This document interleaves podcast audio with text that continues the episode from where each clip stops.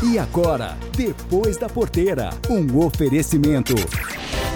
Sistema de exaustão Cicloar. Geoplan, soluções em agronegócio. E Federa, nutrição animal. Bom dia, pessoal, tudo bem? Como é que vão? Gente, na nossa varanda hoje temos uma conversa sobre o mercado de carbono, algo que está muito em voga, principalmente por conta da Copa 26. E o nosso convidado é o Rodrigo Dias, agrônomo, diretor da Connect Farm e especializado no assunto. Antes, teremos as informações do clima, as notícias, mercado agropecuário e muito mais. É logo depois da música e do comercial. Já voltamos. Choro sim, mas e daí? Não tenho vergonha dos sentimentos. Eles me acompanham em todos os momentos. Não sou machista nem o maioral. Sou contra rótulos na vida, tudo é normal. Eu sou casado, sou solteiro, tenho amigos, tenho filhos, divido tudo em casa, até os desafios. Alcancei a maturidade. Tenho opinião, mas não sou dono da verdade, não sou dono da razão. Eu sou eu mesmo e mais feliz por acreditar que posso viver ainda mais, me amar e me cuidar. O mundo muda, os homens mudam. O preconceito precisa acabar. Exame de próstata dura apenas 7 segundos e vale por uma vida.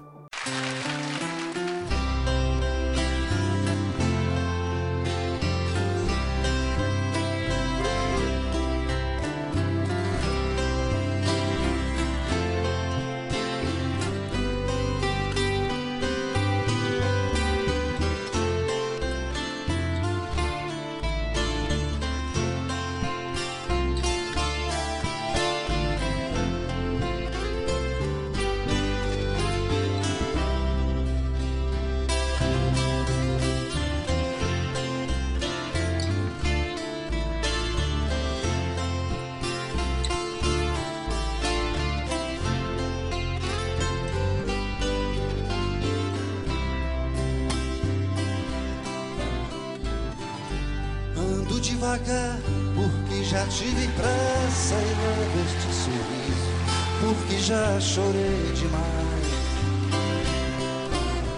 Hoje me sinto mais forte, mais feliz, quem sabe? Só levo a certeza de que muito pouco eu sei, ou nada sei. Conhecer as mãos e as manhãs, o sabor das massas e das maçãs. É preciso amor para poder pulsar, é preciso paz para poder sorrir, é preciso a chuva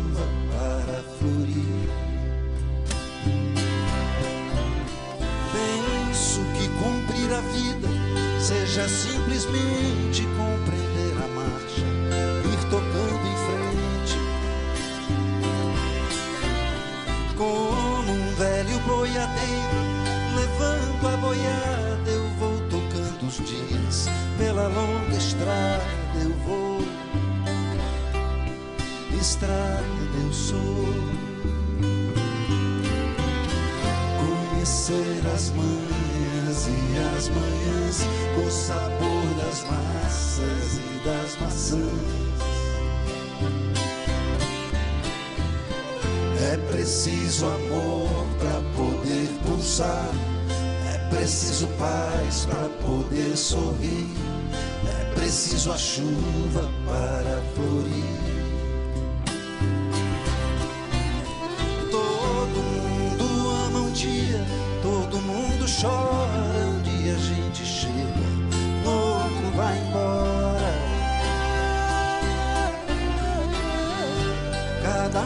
Nós compõe a sua história. Cada ser em si carrega o dom de ser capaz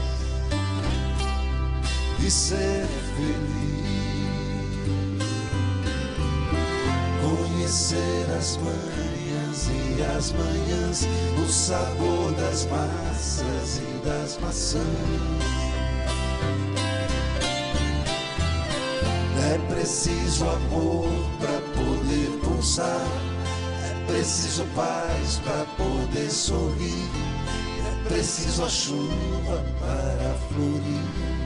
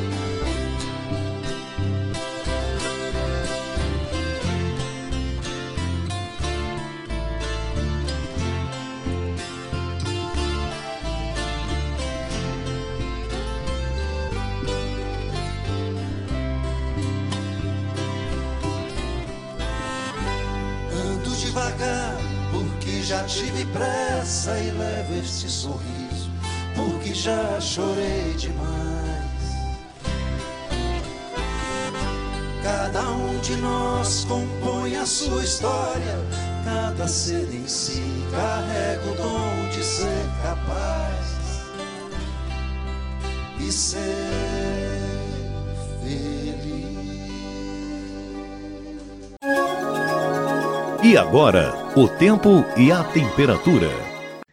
Olá para você produtor que está conectado aqui ao Depois da Porteira. Eu sou Ângela Ruiz da Clima Tempo e nós vamos conferir juntos agora a previsão do tempo para os próximos dias. Na região de Ribeirão Preto, a chuva dá uma trégua e retorna somente na segunda metade do mês. Essa chuva, ela volta forte e a expectativa é que a região supere a média climatológica de novembro. Os índices de água no solo estão aumentando em toda a região sudeste. Em São Paulo e no norte de Minas, os valores se encontram acima dos 40%. As outras áreas da região estão com 80% de água disponível no solo. Um corredor de umidade conhecido como Zacas atua e se forma novamente entre o sudeste e o norte do Brasil. Por causa disso, a chuva neste fim de semana é mais frequente e volumosa, principalmente no interior mineiro e também no Espírito Santo. O norte paulista também vai receber chuva significativa até meados do mês de novembro. No segundo período do mês, a chuva fica mais distribuída pelo sudeste, mas a maior quantidade será registrada no sul de Minas Gerais. Na região dos cafés arábicas, os índices de água no solo estão dentro do aceitável e a chuva volumosa na região vai favorecer a florada, desde que as pancadas não venham com ventanias ou granizo.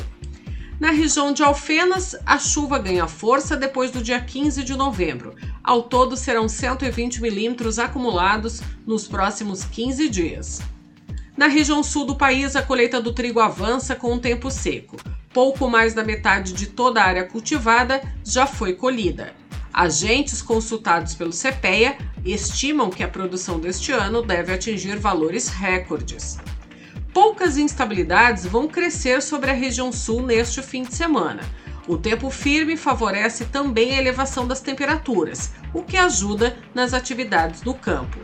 No Paraná, até pode ocorrer alguma chuva isolada, mas que, no geral, não deve alcançar nem mesmo 5 milímetros em 5 dias. Com isso, as temperaturas sobem e a umidade relativa do ar fica baixa, especialmente durante as tardes. Entre os dias 20 e 24 de novembro, há expectativa de chuva entre o norte gaúcho e a região sudeste, com acumulados que podem passar dos 50 milímetros em algumas áreas do Paraná. No centro-oeste do país, o alerta é de tempestades em pontos isolados em toda a região. Isso acontece por causa da combinação entre a umidade e o calor. Há risco de granizo e trovoadas. Nos próximos cinco dias, a chuva segue bem espalhada pela região. Alguns pontos podem receber mais de 50 milímetros acumulados em cinco dias. Por enquanto, o estado de Goiás é o que concentra a maior quantidade de água no solo, perto do nível de saturação hídrica. Mato Grosso e Mato Grosso do Sul seguem com valores dentro do aceitável. Entre os dias 15 e 19 de novembro, a chuva continua de forma bem distribuída, mas desta vez a maior quantidade de água atinge os estados de Mato Grosso e Mato Grosso do Sul. Por causa do tempo instável, as temperaturas não conseguem subir muito neste período e tem risco de invernada.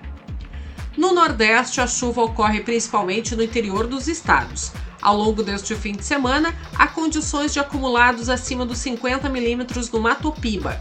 Na região oeste da Bahia, nós temos previsão aí de chuvas isoladas em praticamente todos os dias, que podem acumular neste período 130 milímetros, ou seja, nos próximos 13 dias o acumulado chega a 130 milímetros. No norte, há condições para chuva em Rondônia. Algumas áreas do sul do estado devem receber entre 50 e 70 milímetros acumulados em cinco dias. No segundo período do mês, a chuva segue, mas de maneira irregular e com acumulados mais baixos. Mesmo assim, todos os estados da região norte estão com boas condições de água disponível no solo. Mais destaques sobre a previsão do tempo você encontra no www.climatempo.com.br. Acesse também o agroclima.com.br para você ver os destaques sobre o agronegócio brasileiro e a tendência do clima para as áreas produtoras. Eu vejo você na semana que vem com outras informações do tempo. Ângela Ruiz da Clima Tempo, direto para o Depois da Porteira. Soja, milho, boi gordo, preço do leite. Vem aí as informações do mercado agropecuário.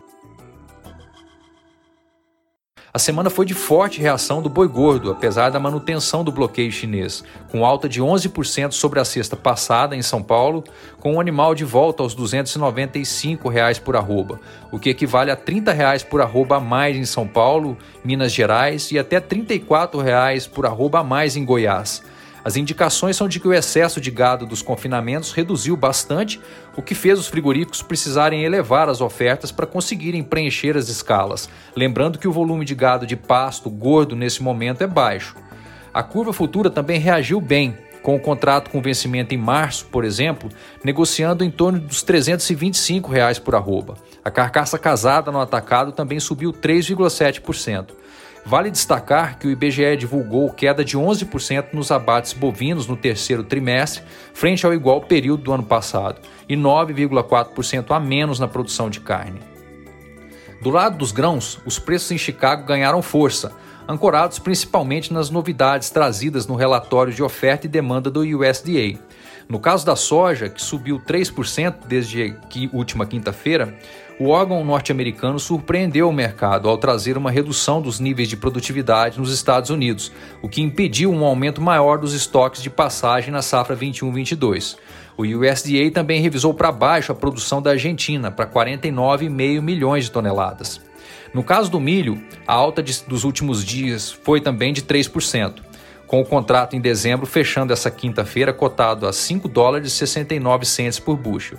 Embora o USDA tenha trazido uma revisão para cima nas produtividades nos Estados Unidos, o grande destaque do relatório foi o aumento projetado da utilização do cereal para a produção de etanol, o que levou o órgão americano a reduzir os estoques de passagem.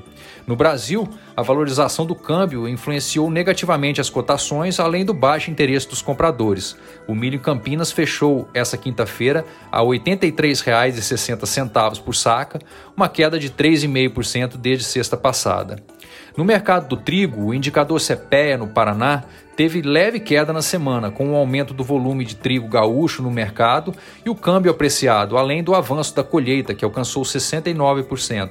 Um destaque do setor foi a aprovação da CTN Bio para comercialização de farinha de trigo transgênica vinda da Argentina. Segundo a Abitrigo, o Brasil foi o primeiro país do mundo a autorizar a comercialização do novo produto. Já em Chicago, as cotações do cereal aceleraram 5,1% desde sexta passada, em função dos cortes da produção feitos pelo USDA, o que apertou o balanço global da safra 21-22.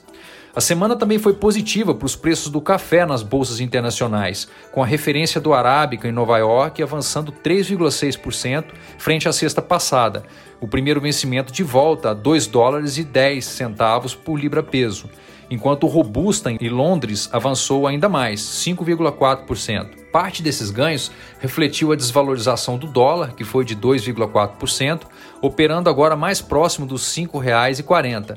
Além disso, o mercado reagiu às lentas exportações do Vietnã, após a divulgação nessa semana de números fracos para o mês de outubro. No Brasil, o Conilon voltou para os 800 reais por saca, subindo 2,5%, e o Arábica 1.275 reais por saca, alta de 0,7%. César Castro, Agro Semanal. Então, com a divulgação dos dados oficiais da Secretaria de Comércio Exterior sobre as exportações de outubro, foi possível verificar que tanto a carne de frango quanto a carne suína tiveram uma redução nos embarques. De acordo com os dados, 397 mil toneladas de carne de frango saíram dos portos brasileiros em outubro, um volume que é 5,1% menor que em setembro. Já para a carne suína, a redução foi ainda maior, de 11,9% de setembro a outubro, com 98 mil toneladas enviadas ao exterior. Essa diminuição das exportações acontece apesar da forte demanda internacional pelas proteínas brasileiras, por conta da crise logística mundial. A baixa disponibilidade de containers e o alto preço do frete marítimo têm travado o comércio internacional como um todo, limitando inclusive as vendas brasileiras de carne suína de frango que, segundo colaboradores do CPEA, não foi possível atender todos os pedidos internacionais que estavam tendo, justamente por essa dificuldade em escoar as vendas. Já no mercado interno, mesmo com o período de início de mês, a carne de frango seguiu com tendência de queda nos preços. As vendas internacionais travadas e o poder de compra limitado da população brasileira têm pressionado as cotações internas dos produtos avícolas. Outro ponto que tem motivado as quedas é a diminuição no custo de produção. Com o milho e o farelo de soja e o frango vivo desvalorizados, as indústrias e frigoríficos não precisam elevar os preços da carne para garantir sua margem, diminuindo então essa pressão que o custo de produção estava exercendo sobre a carne nos últimos meses. Para o suíno, as vendas já apresentaram um maior ritmo em algumas regiões acompanhadas pelo CPEA tendo até alta nos preços tanto do suíno vivo no mercado independente quanto da carne no atacado. Mas esse movimento ele não foi uniforme em todas as praças, sendo possível ainda verificar desequilíbrio entre a oferta de animais e a demanda por novos lotes de animais para abate por parte da indústria. Isso aconteceu em muitas das regiões que são majoritariamente produtoras de suíno, né, com um consumo menor do que a produção. E, fazendo com que nessas praças os preços do suíno continuassem com tendência de queda. Luiz Tutui, do CPEA, para depois da porteira. Pesquisas do CPEA mostram que depois de seis meses consecutivos de alta no preço pago ao produtor, em outubro o leite no campo teve uma desvalorização de 2,2% em termos nominais frente ao mês anterior. Na média Brasil do CPEA, a cotação chegou a 2,33 o litro. Se a gente considerar os efeitos de inflação, isso significa uma retração de 3,4% em relação ao mesmo período de 2020. É, eu estou considerando os dados do IPCA de outubro para fazer essa conta. Esse cenário de queda nos preços ele é típico no início da primavera, quando a produção de leite acaba sendo favorecida pelo retorno das chuvas e também pela melhoria das pastagens. Só que além do clima, a gente também tem aí uma ligeira melhora nos preços dos grãos, que vem favorecendo a relação de troca do pecuarista frente à compra de, de insumos como o concentrado, super importante para a atividade. E a expectativa do setor é que esse movimento de desvalorização no campo ele continue sim pelos próximos meses, por conta aí desse incremento gradual da oferta. É, só que é preciso pontuar, né? Esse avanço da produção ele tem ocorrido de uma forma bem mais lenta comparado aos anos anteriores, porque a gente vem aí de um cenário de custos de produção muito elevados em 2021 e uma sequência aí de desinvestimentos na atividade. Muitos produtores tirando o pé do acelerador de investimentos, outros saindo e até diversificando a, as atividades na, na fazenda. Então a gente vê, né, o índice de captação Associação Leiteira do CPEA, o ICAP, ele registrou um aumento de 2,2% na média Brasil de agosto para setembro, na captação de agosto para setembro, só que nesse mesmo período do ano passado, esse aumento já, é, já ultrapassava os 3%. Então, ainda que o início da entre-safra esteja começando e a gente vá ter aí é, aumentos né, na oferta, é inegável que a gente ainda tem uma situação delicada do ponto de vista da oferta, né? A produção ela tem reagido de uma forma mais devagar ao estímulo do preço é, e é difícil de, de prever o quanto que é, a produção pode se recuperar aí no, nos próximos meses. E até mesmo por isso a gente tem observado que esse movimento de desvalorização ele não acontece apenas pela questão do aumento da oferta com o retorno das chuvas. Existe aí um elemento importantíssimo nessa análise que é a questão da demanda, que tem ficado aí é, bastante enfraquecida desde meados de agosto. É um fator então determinante para a desvalorização dos preços dos lácteos e também dos preços no campo. É, nesse sentido, é importante a gente destacar que é a crescente perda no poder de compra do consumidor, né? Nesse ambiente macroeconômico bastante delicado, de aumento de, é, de desemprego, de inflação, que tem pressionado os canais de distribuição é, por preços mais atrativos na gôndola e, consequentemente, os canais de distribuição com aumento de estoque têm feito mais pressão junto às indústrias e isso tem desacelerado as vendas de derivados desde agosto. O terceiro trimestre ficou marcado para a indústria como um dos piores em termos de desempenho, porque ao mesmo tempo que o preço ao produtor subia, é, o preço das, da, das vendas né, dos, dos, derivados caía. Então a indústria aí com margens bastante comprometidas por conta dessa demanda muito enfraquecida deve repassar é, esse prejuízo ao produtor, num momento em que a produção dá sinais aí de recuperação, que deve diminuir também a competição das indústrias por leite cru. E a gente já vê esses reflexos também no mercado do leite spot, que tem se desvalorizado aí nos últimos meses. Aqui quem fala é a Natália Grigol do CPEA para o Depois da Porteira. Olá, ouvintes. Vamos falar agora então um pouquinho sobre o mercado da tilápia nessa segunda semana de novembro. A região dos Grandes Lagos e do norte do Paraná as duas regiões estão com boa estabilidade de preço nessa semana, sem muita variação. Né? O mercado então ele está tá com uma estabilidade. Já a região do oeste do Paraná, nós estamos notando uma leve queda. E essa queda ela tem um principal fator que é o aumento da oferta na região. O oeste do Paraná é uma região com muitos produtores independentes e muitos desses produtores têm relatado problemas com relação à energia elétrica, né? quedas constantes, uma instabilidade muito grande, devido aos temporais que estão ocorrendo em algumas regiões ali do oeste. Então, né, os produtores eles estão com pressa em vender os peixes gordos, né, devido a essas quedas, a essa instabilidade da energia. E essa instabilidade ela pode gerar muitos prejuízos para o produtor. Então, eles preferem vender logo esses peixes. Né? Teve produtor que relatou aqui para a gente que que ficou até sete dias sem energia, né? Então isso é complicado. E outro fator que também está aumentando a oferta é a disponibilidade de alevinos no mercado.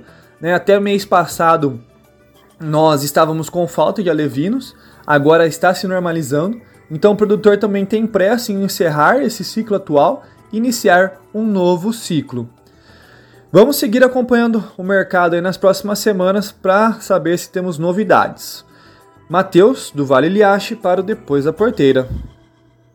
A música que abriu o programa foi Tocando em Frente, com o Almir Sater. E depois, neste intervalo, teremos Vivendo Aqui no Mato, interpretado por Bárbara Ferrari. A seguir, notícias, momento agrotecnologia e os comentários.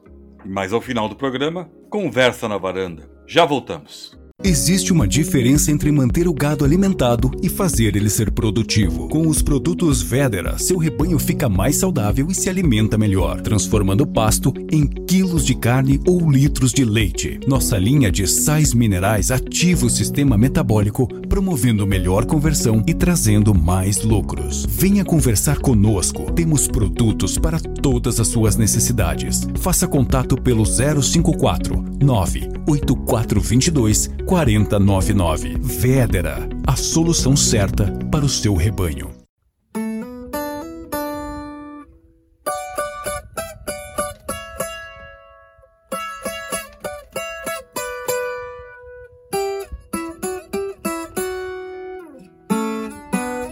Não troco seu despertador pelo cantado galo.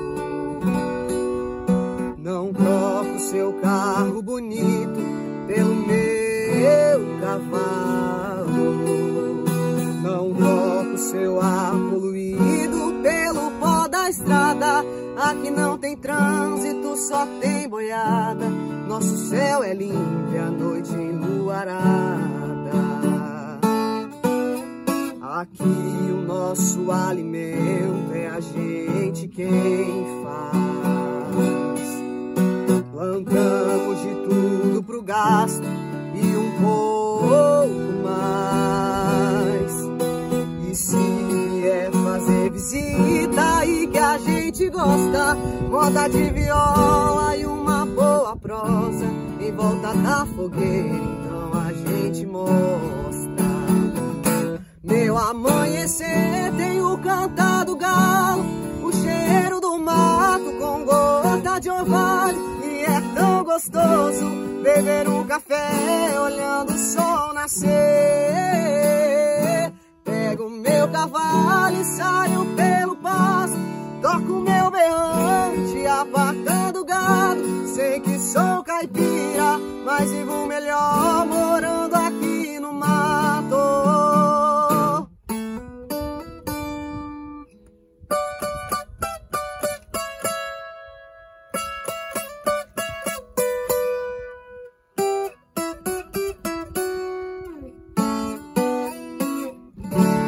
E agora, Agro Repórter, o agronegócio em notícias.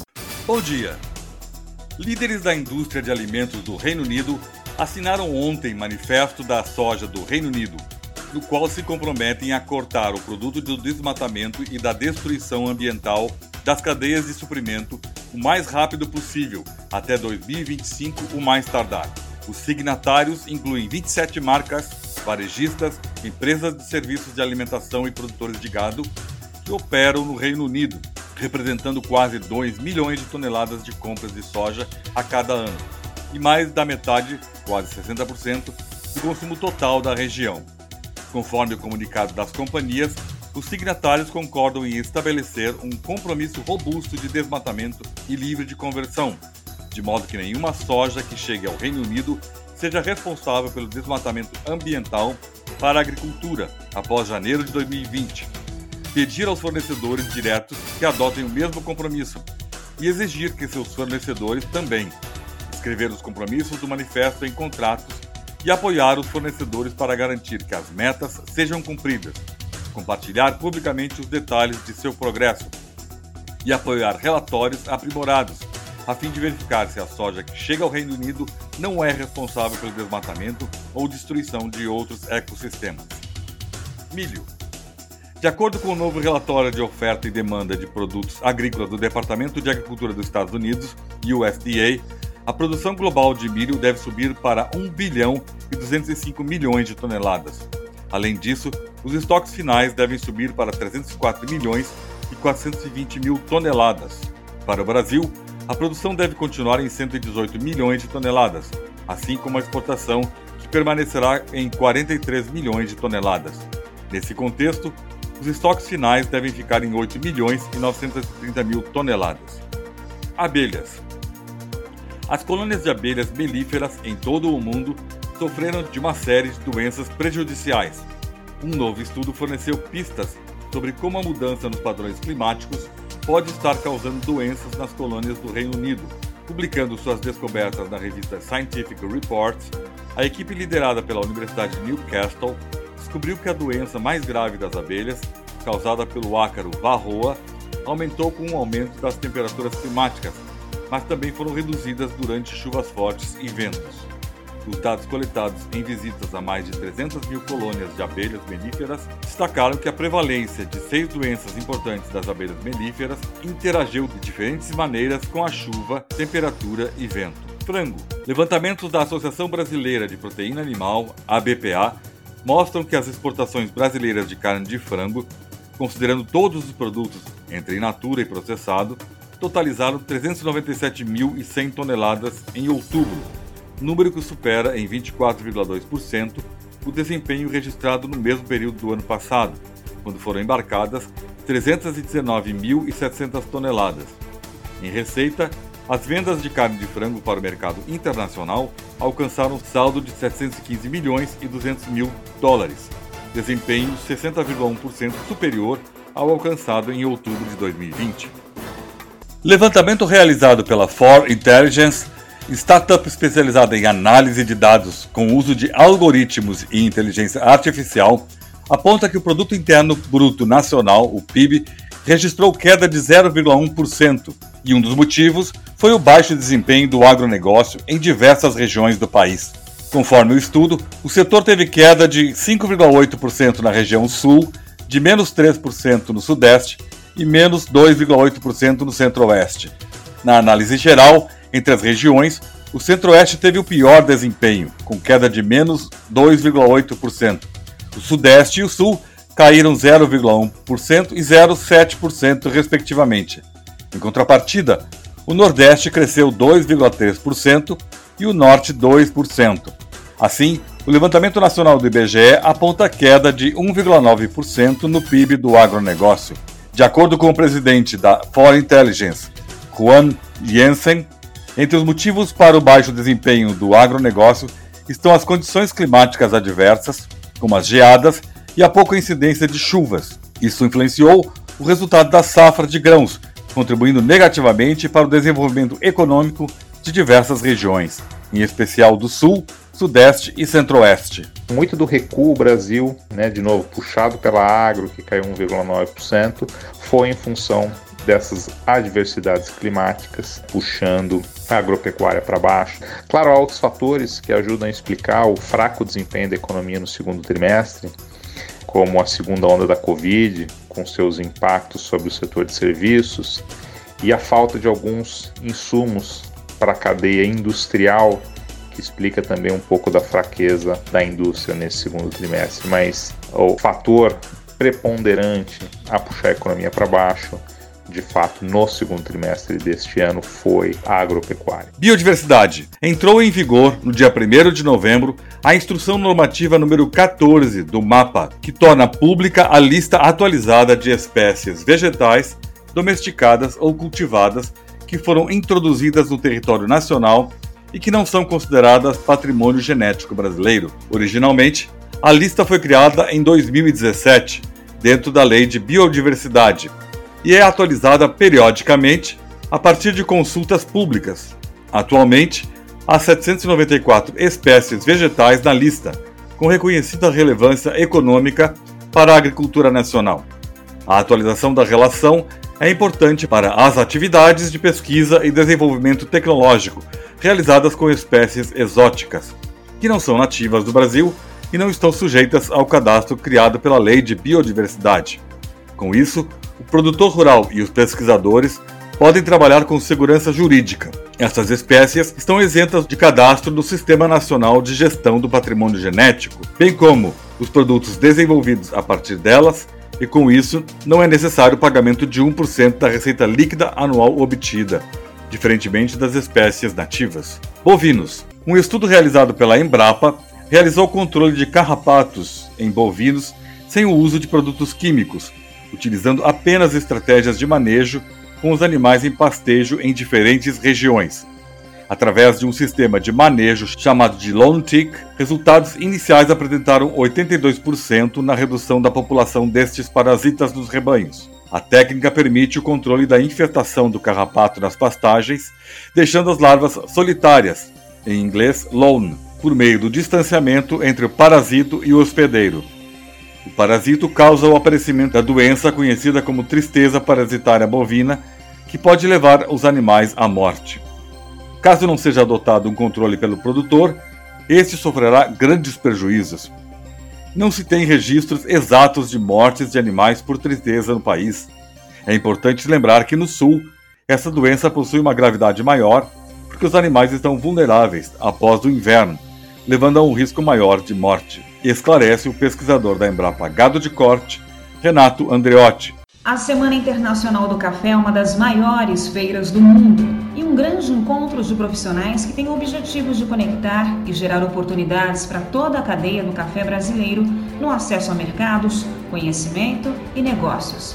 O presidente do Sindicato dos Produtores Rurais de Biraci, em Minas Gerais, Anivair Teles Rodrigues, fala sobre a exposição de cafés especiais e da raridade do mel da flor do café.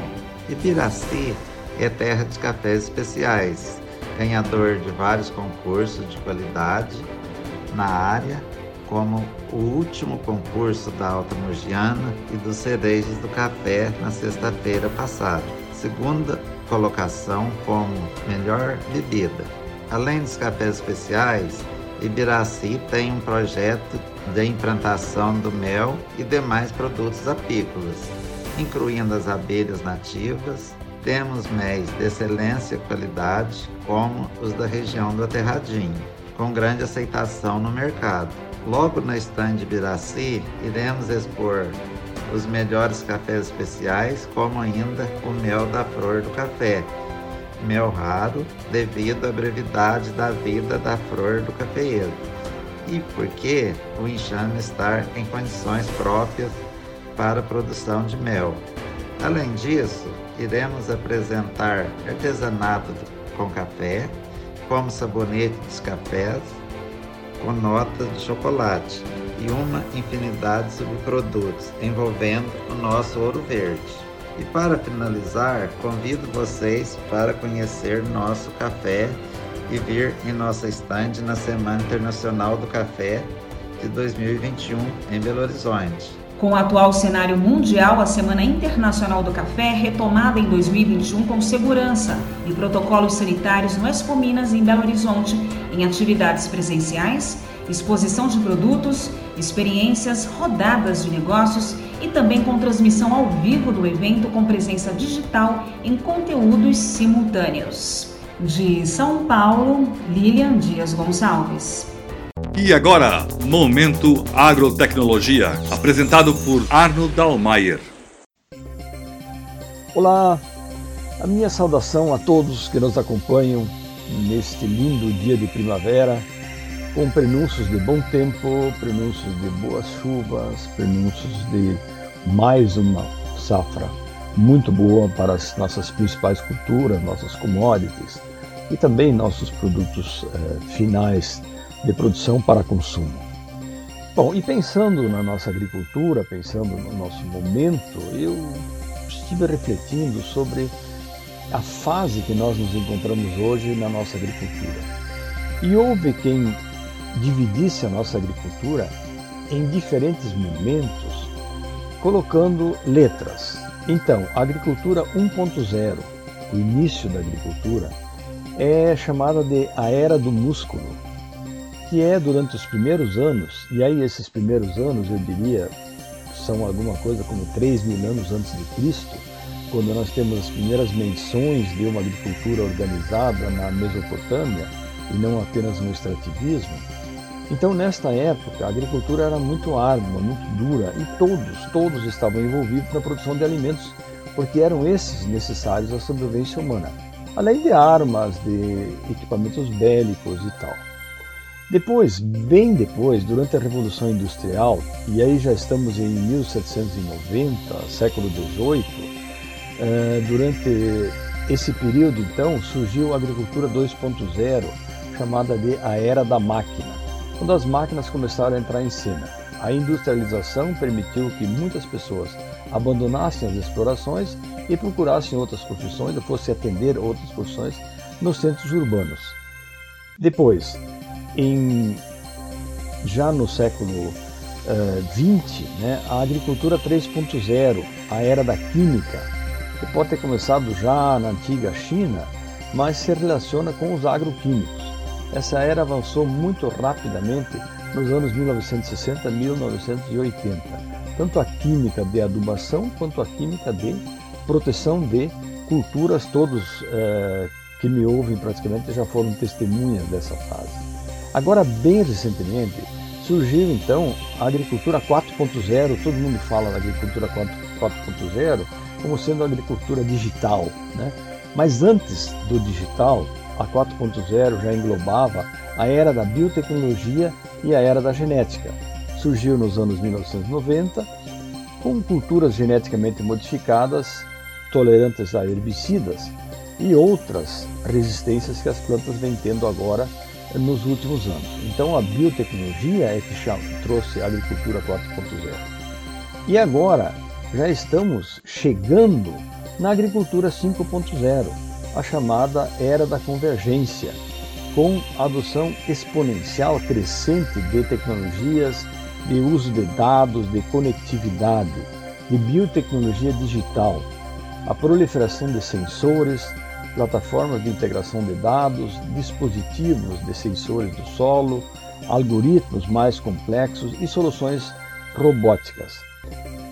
E um autor chamado uh, Robert Syke acredita que o futuro está intimamente ligado ao conceito de machine learning, a máquina que aprende, inteligência artificial ou inteligência aumentada, e com a gestão de dados uh, relacionada aos algoritmos. Então, senhores e senhoras, não estamos mais na agricultura 4.0. Quer dizer, estamos sim, estamos vivendo-a, mas estamos chegando, já está na nossa porta a agricultura 5.0. Voltaremos a isso. Arno Dalmayer, do Momento Agrotecnologia. E agora, a informação de cocheira que só os nossos colunistas viram. Olá, amigos do Depois da Porteira. É um grande prazer em mais uma semana estar aqui com vocês. E o tema de hoje: crédito rural e economia verde. A gente sabe, né, que o crédito rural vem crescendo no país cada vez mais as boas práticas ambientais no agronegócio vão oferecer mais oportunidades de financiamento aos produtores rurais e às empresas do setor. Esse foi um dos destaques do CONACRED, o Congresso Nacional de Crédito no Agronegócio, realizado esta semana em São Paulo, enquanto representantes de mais de 200 países vêm discutindo até o final desta semana e na COP26 o futuro do clima e temas como economia verde e ESG, aquela sigla que significa meio ambiente, social e governança, esse também foi um dos temas abordados no CONACRED. O evento reuniu de forma presencial e digital cerca de 500 profissionais do agronegócio que trabalham com crédito rural. Eu conversei com o advogado Frederico Favacho e ele fala justamente sobre a importância das ações ambientais que vêm sendo realizadas cada vez mais nas propriedades rurais e isso está muito atrelado ao crédito rural.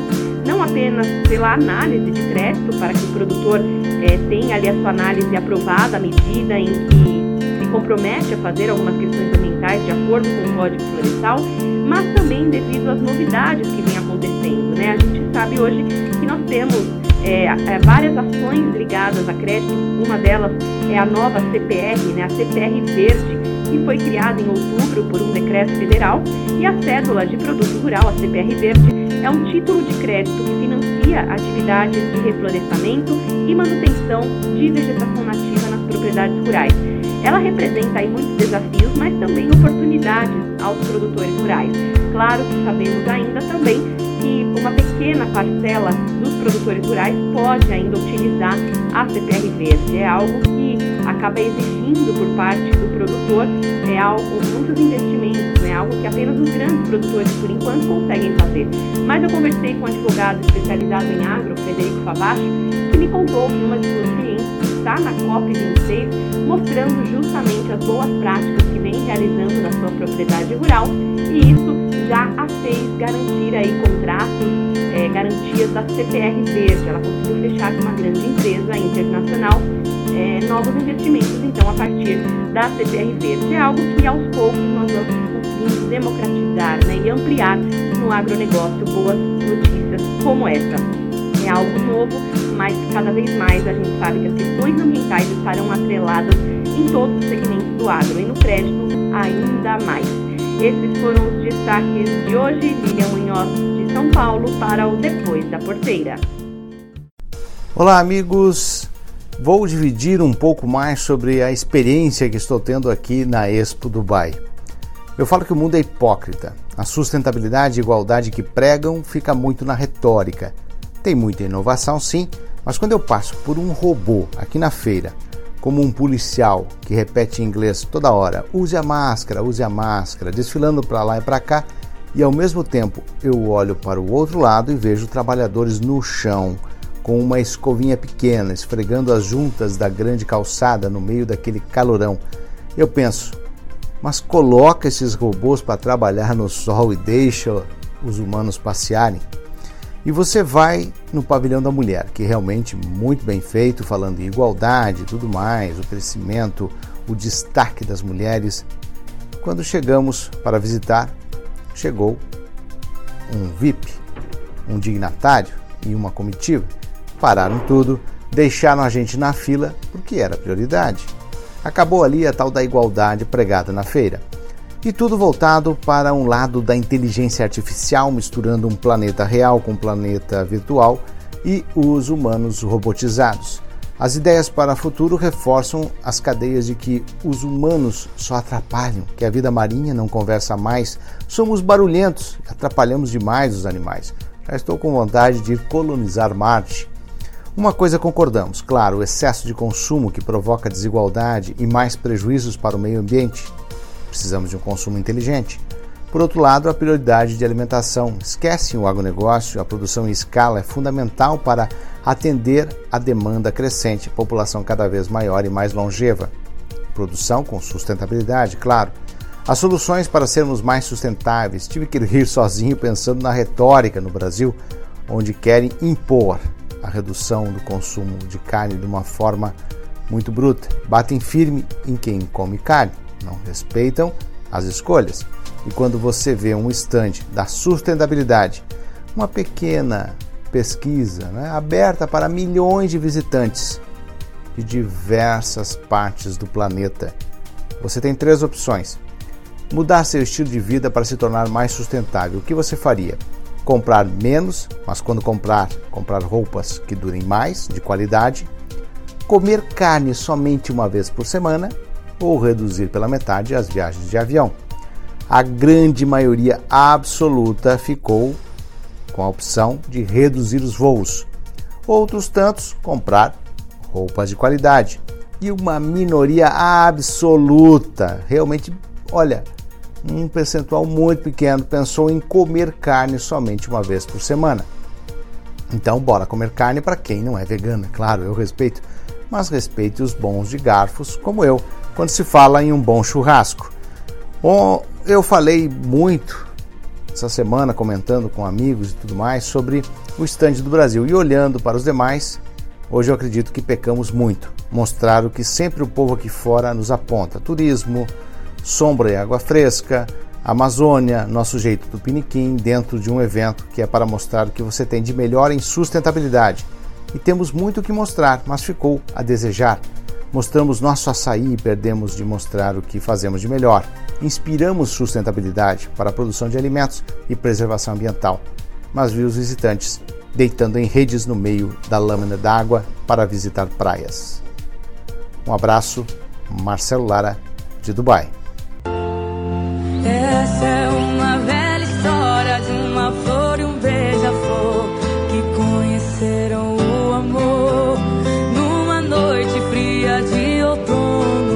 Tejon presta uma homenagem a Marília Mendonça e faz uma reflexão sobre a relação entre o mundo sertanejo e o agronegócio. Bom dia, Carol, ouvintes. Bom dia. A alma sertaneja foi sacudida pelo falecimento de Marília Mendonça. Como nas melhores fábulas de Tolkien, como em Senhor dos Anéis, cabe ao mais puro dentre todos assumir a jornada de herói. Na fábula, foi Frodo. Na vida real, Marília Mendonça. E como Marília, outros Na música sertaneja, a sua rainha, Roberta Miranda, quando soube do acidente com Marília, ficou paralisada. Estava no carro, parou, uma cacofonia de buzinas atrás de si, mas Roberta precisou ser internada. Roberta dizia que seres humanos como Marília Mendonça é como se fossem ricas e lindas sementes de quem ela se sente parte inseparável. Dentre mais de 300 músicas de Marília Mendonça, uma se conecta muito com outra de Roberta Miranda. Marília escreveu A Flor e o Beija-Flor, que diz: E a flor conhece o beija-flor e ele lhe apresenta o amor, e diz que o frio é uma fase ruim, que ela era a flor mais linda do jardim e a única que suportou, merece conhecer o amor e todo o seu calor. Roberta Miranda, em A Majestade do Sabiá, escreveu: Ah, tô indo agora para um lugar todinho meu. Em minha volta, sinfonia de pardais cantando para a majestade do sabiá. O agroconsciente tem uma governança suprema, o amor, pois quem ama alimenta e preserva o mundo. E precisamos demais do calor da alma, a cultura e a música dos mais puros humanos dentre todos. Meus sentimentos para todos envolvidos neste acidente e que nossas mulheres sertanejas cantem cada vez mais alto as sementes do amor. Uma rede preguiçosa pra deitar. Em minha volta, sinfonia de pardais, cantando para a majestade. Agroconsciente, com José Luiz Tejon.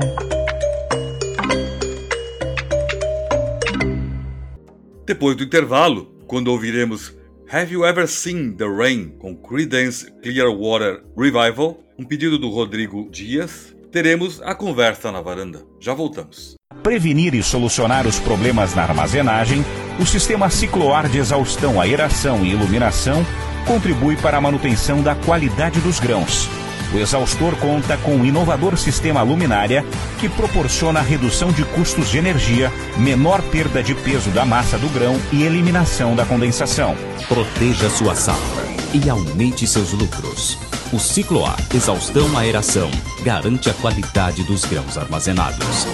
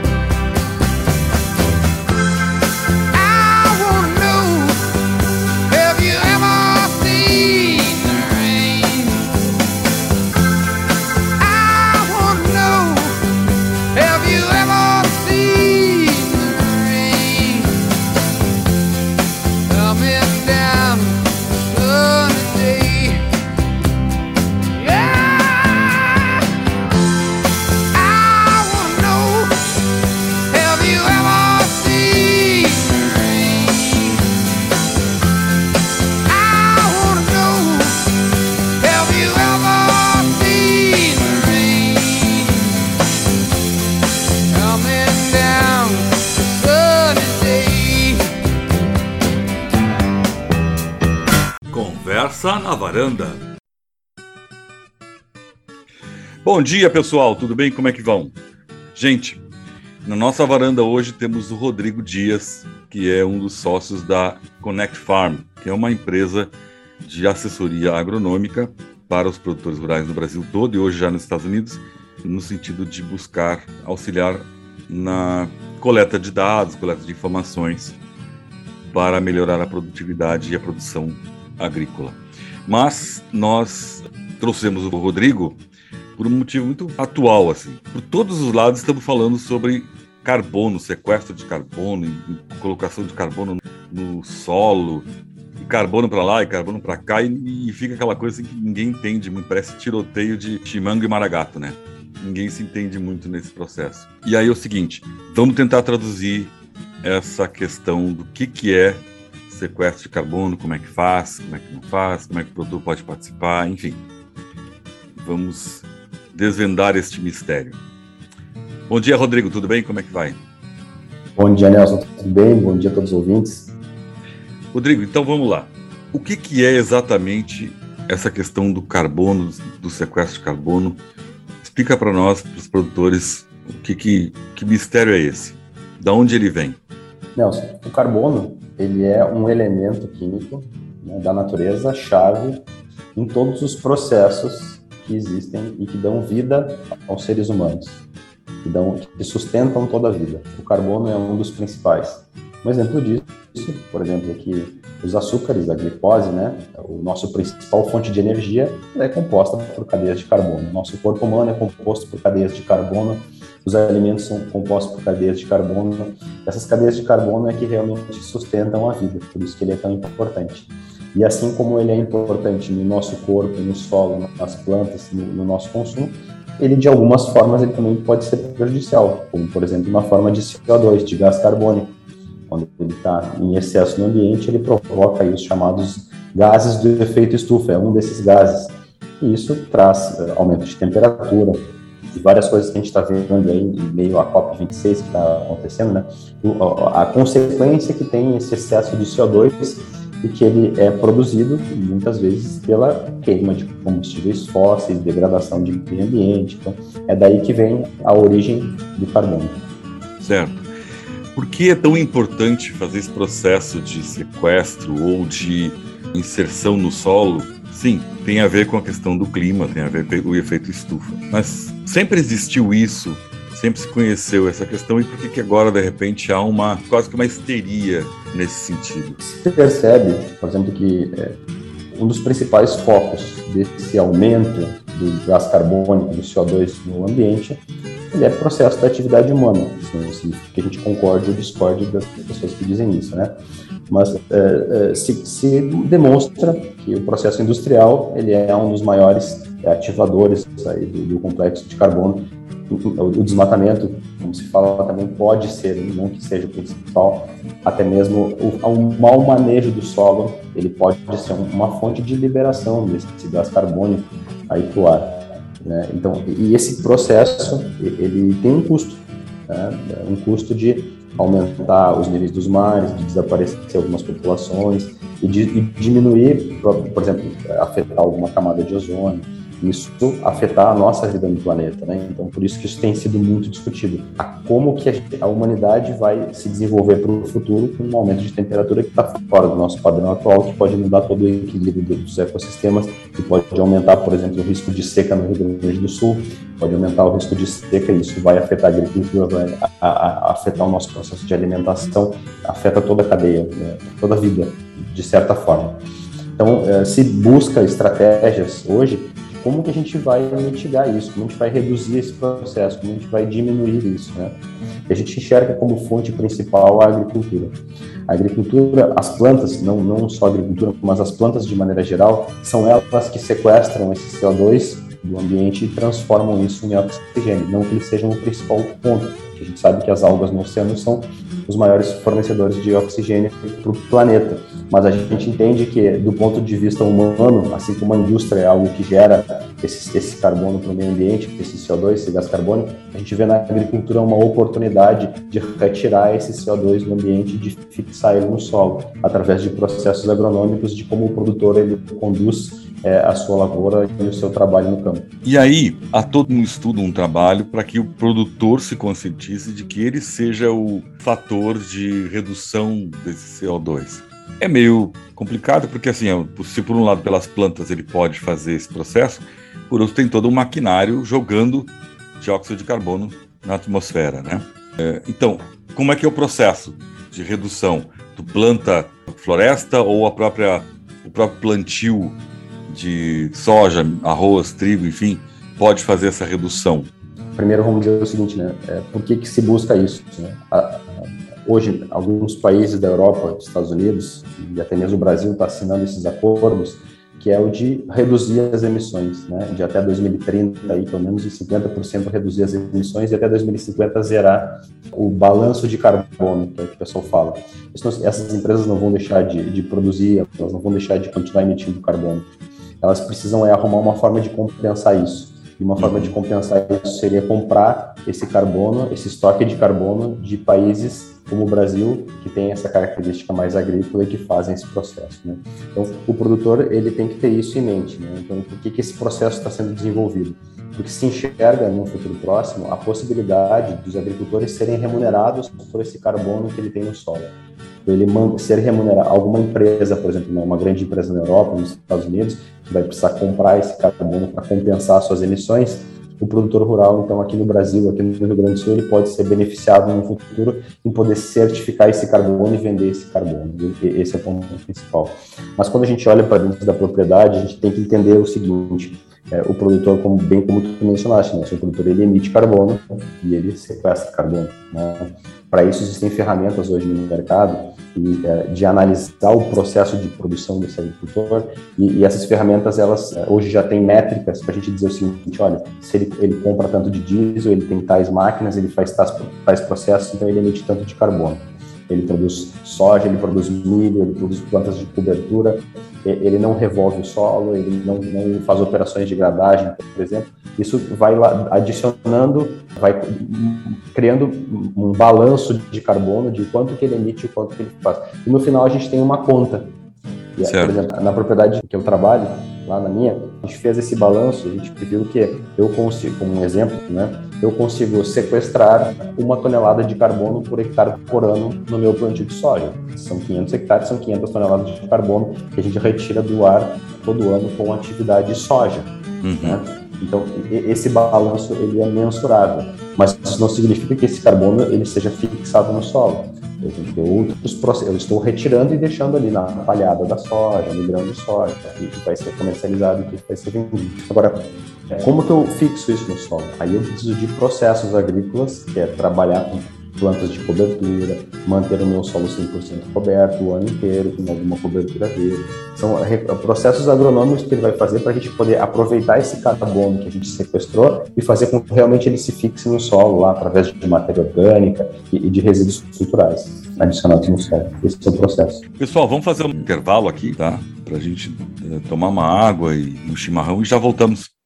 A sua tranquilidade não tem preço. A Coven Brasil tem para você o Vigia, um sistema que monitora a temperatura, a pressão de óleo e voltagem de seu motor. Evite fundir seu motor. Vigia, indica e desliga salvando seu motor. Saiba mais através do site covenbrasil.com.br ou ligue para 041 3284 5153.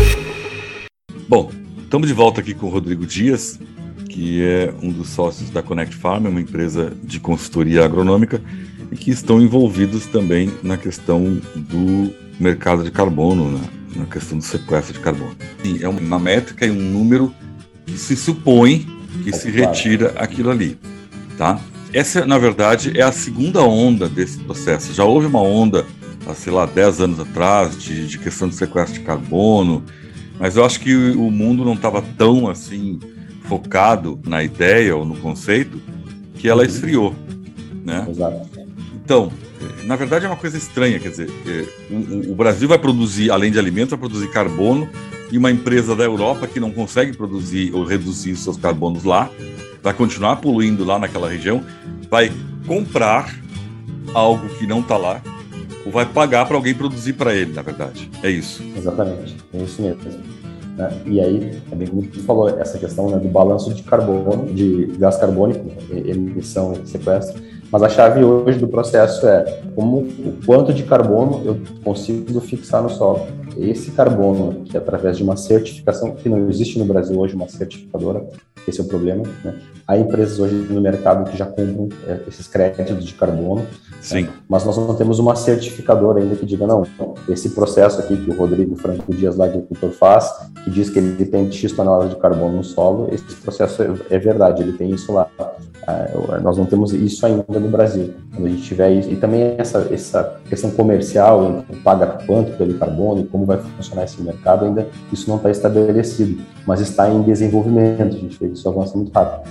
Mas o que vai valer mesmo é quanto de carbono ele tem no solo. Essa é a grande virada desse processo que está dando quanto que eu consigo armazenar no solo e por quanto tempo eu consigo ter esse carbono no solo.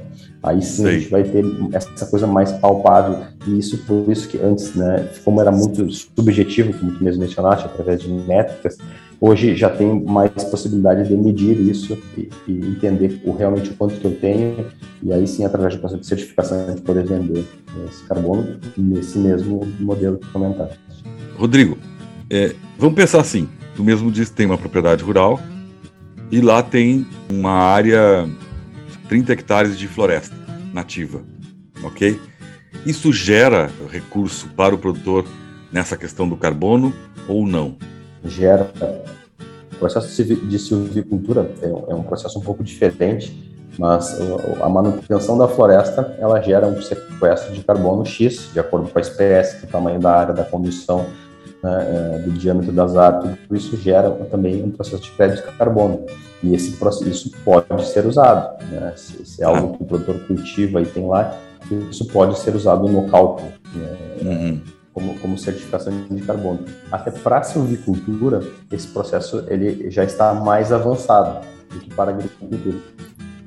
É, eu não falei nem penso assim que ele esteja cultivando, é uma área que ele preserva porque necessita. Lá tem uma fonte de água, ou seja lá o que for. É, ele vai colocar no cômputo geral da propriedade, é isso? Ele vai colocar no cálculo lá geral, né? Vai dizer quantos hectares ele tem de área produtiva, de área preservada. Isso vai gerar um fator lá para ele de, de quantificação, uma métrica. E imagino que vai começar a ter necessidade de agências ou de setores para tu ir lá. Ah, eu tenho um título com, sei lá, X toneladas de carbono, tá aqui. Quem é que me paga? Vai ter uma corretagem, um sistema? Já tem. As corretoras já existem, os sistemas já têm. O que não tem ainda é o título. Alguém que emita o título e diga esse título aqui é verdadeiro, para a corretora Sei. poder negociar. É isso Sei. que falta no Sei. mercado hoje. Porque é uma renda um pouco maior, um pouco mais para o produtor, né? Não é uma grande renda, mas vai ser mais uma renda. É uma renda, e em alguns casos até importantes, né? Por exemplo, o que, que, que, existe hoje no mercado? Como ele não é um mercado ainda estabelecido, é, algumas empresas, algumas empresas europeias, por exemplo, que se reúnem em algum grupo, fazem uma espécie de consórcio entre empresas e essas empresas desenvolvem projetos de carbono. Nesses projetos de carbono, elas se comprometem, algumas delas, não todas, a comprarem uma parte desse carbono. Hoje o Rodrigo tem é, uma tonelada por hectare, daqui a dois anos ele vai ter três toneladas por hectare. Então essa, essas duas toneladas que ele agregou ao longo desses dois anos, essa empresa pode ter a opção de comprar essas duas toneladas e pagar ao agricultor por essas duas toneladas, medindo antes e medindo depois. Mas isso não, não é um processo é, ainda que é de âmbito geral, de âmbito, é, é, um, é um projeto desenvolvido empresas que estão se comprometendo a terem sustentabilidade e a comprarem carbono de agricultores de uma forma diferente. Isso são iniciativas que já tem no mercado. Por exemplo, tem empresas hoje se dispondo a pagar 5 dólares por tonelada, mas a gente sabe que, por exemplo, o mercado europeu está pagando 30 euros por uma tonelada de carbono. Entendi. E para fixar no solo, qual é o processo? Através de plantas só? De plantio? Planta.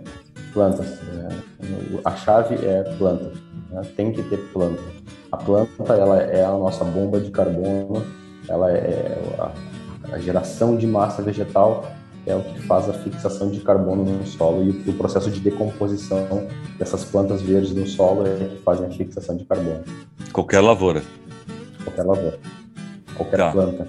Por isso que quanto mais plantas, melhor. Quanto mais cobertura, melhor. Certo. Quanto mais massa produzida, melhor. Eu só lamento que esse, movimento seja não pela consciência da- das pessoas, produtores, Claro. mas pela questão do negócio. E aí Exato. vem aquela velha máxima, né? Quando dói no bolso, quando alegra o bolso, o movimento é, é franco e forte, né? Todo mundo caminha naquele sentido. Né? Exatamente, eu concordo contigo. né? Por isso que a gente falou no início aqui, né, de, de ser uma empresa, a Connect Farm, de olhar para o propósito, né, de olhar porque a, a sustentabilidade, o sequestro de carbono, ele é importante porque ele beneficia a sociedade, ele beneficia as pessoas, ele beneficia o planeta, né, e não só pelo dinheiro. Tecnicamente, a, a Connect Farm, por exemplo, ela não ganha, ela não negocia carbono, né, ela, ela, ela vende recomendações agronômicas para o agricultor, informação técnica de qualidade, com esse propósito de melhorar o, o, ambiente, de, de que a, essa área que produz, que eu, que eu planto hoje, que os meus filhos, os meus netos, os meus tataranetos possam continuar plantando e vivendo disso. E, e, esse é o objetivo. E eu concordo muito que essa corrida ela aumentou hoje em função dessa possibilidade de produtor receber algum dinheiro por isso, de ser um negócio. E é por isso que essa, esse negócio ficou tão aquecido. Pessoal, mais um intervalo para a gente dar uma descansada, tomar uma água e já voltamos. A Climatempo é a principal parceira do produtor rural quando o assunto é planejamento e rentabilidade no campo. Com o AgroClima Pro, você pode consultar relatórios, previsões para até seis meses e acompanhamento da chuva em tempo real. Tudo isso de onde você estiver. Monitore a sua fazenda talhão por talhão, otimize o seu plantio e planeje a sua safra para ter mais produtividade. Acesse agroclimapro.com.br. Climatempo, a Storm Dew Company. Bueno, estamos aqui de volta com o Rodrigo Dias, que é um dos sócios da Connect Farm, falando sobre a questão do carbono, que hoje está na mídia, hoje está nas rodas de conversa de todo mundo. Tentando desmistificar ou tentando esclarecer o que, que é esse tal de carbono. Como é que é o processo? Eu, eu, eu, como produtor rural, ou qualquer produtor rural, resolve, bom, tá, já que o mundo está indo para esse lado, não tem como lutar contra, eu vou fazer esse processo. Não é do dia para o outro, né? É, demora não. quanto tempo para ele entrar no sistema, é, se transformar num, num produtor ou num, numa coisa de, de, carbono, chamar alguma consultoria que faça avaliação e que diga, ó, tu tem tanto. Esse é o ponto, né? Hoje esse, mercado no Brasil ainda não está estabelecido. Então o que tem são iniciativas de empresas estão procurando isso. Então normalmente o, o, o que a gente tem feito como, como empresa, né? A gente tem procurado entender os processos de as métricas de como o carbono fixa no solo, de como a gente constrói esse carbono no solo. A, a gente quer fazer o quê? A gente quer estar preparado para que no futuro, quando isso esteja pronto, a gente já tenha sabe, saiba como fazer isso. Esse é o nosso, ah. nosso, nosso objetivo como empresa, né? Pensando assim, como que a gente vai ajudar o produtor a participar disso? Esse é o nosso nossa meta como consultoria e até fazer essa medição para ele, é, que é o que a gente tem estudado. Né? Então, hoje é muito da iniciativa do agricultor e aí hoje o ponto é exatamente esse que a gente comentou. Se o produtor ele tem a consciência, ele faz hoje por consciência, não faz porque ele ganha dinheiro. No futuro vai ser porque ele ganha dinheiro, ou talvez porque ele esteja enxergando uma oportunidade. Mas hoje ele fazer práticas sustentáveis não traz nenhum retorno, quer dizer, traz retorno porque práticas sustentáveis hoje aumentam a produtividade para esse agricultor. Certo. E aí sim a gente usa essa informação para trazer mais recursos para ele para justificar um projeto de sustentabilidade numa propriedade. Mas como esse mercado não existe, não se sabe ainda como fazer, não tem quem procurar. Então tem que ser uma livre iniciativa do próprio agricultor de querer ser um produtor sustentável e procurar uma consultoria que possa atender ele nesse objetivo, de transformar ele num agricultor sustentável. E no futuro vai ter uma empresa que vai olhar para ele e que vai comprar essa sustentabilidade dele para fazer alguma compensação. Então hoje é isso. Então é muito do produtor ter essa iniciativa de procurar isso. Né? Ou ele pode ser convidado através de um programa dessas empresas São grandes multinacionais que desenvolvem esses programas e eles aí podem ser convidados por essas empresas a participar de um programa desses. São as duas, as duas maneiras que tem hoje de, de participar. Certo. Tu acha que é mais fácil o produtor participar uh, uh, sozinho ou em grupo? Pegar um grupo de produtores de Cachoeira, de Livramento ou do Mato Grosso e fazer uma É coisa em conjunto? É, é indiferente, né? É, o que, que pode ser, por exemplo, é, se for pequenos produtores, alguns equipamentos que ele pode adquirir para facilitar o processo dele, por exemplo, um faca, alguma coisa que ele possa adquirir em grupo, isso facilita- facilitaria um trabalho em grupo. Agora, um grande produtor que tem condições de adquirir um equipamento desses, ele, ele pode trabalhar sozinho. É, mas a, a chave é, é que cada agricultor tem que ter a consciência de que ele precisa mudar sua matriz produtiva. Ele precisa sair do modelo convencional de agricultura para um modelo de agricultura regenerativa. Então, isso é individual, é, é do desejo de cada um querer fazer isso. E é possível que cada um tenha esse desejo e que cada um faça isso na sua propriedade. Muito bem. Tivemos aqui uma conversa com o Rodrigo Dias na nossa varanda, desmistificando um pouco essa questão do carbono, do mercado de carbono, para cada um poder analisar o seu negócio e o momento de colocá-lo ou não na sua propriedade. Rodrigo, muito obrigado pelo teu tempo, foi bastante esclarecedor. Eu espero que o produtor consiga começar a estudar e contratar pessoas para poder, se quiser entrar no mercado, poder fazer o processo todo na sua propriedade, porque é uma renda, provavelmente uma renda futura, que vai entrar mais já dentro, compensando o trabalho que ele já faz, na verdade. Né? Exatamente. Nelson, eu que agradeço, muito obrigado pelo espaço, pela oportunidade de a gente conversar, bater um papo como esse, falando de um tema tão importante, tão atual, e como disse, vai ser algum, algum divisor no futuro, né, para bons agricultores, né, e sempre um prazer poder conversar sobre isso. Um abraço, até mais. Um abraço.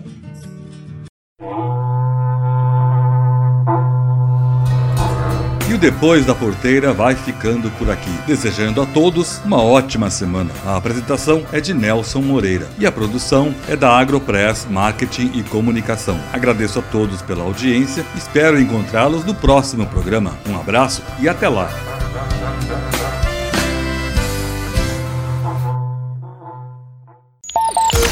Este foi o Depois da Porteira, o agronegócio em destaque. Um oferecimento. Sistema de exaustão Cicloar, Geoplan, soluções em agronegócio e Federa, nutrição animal.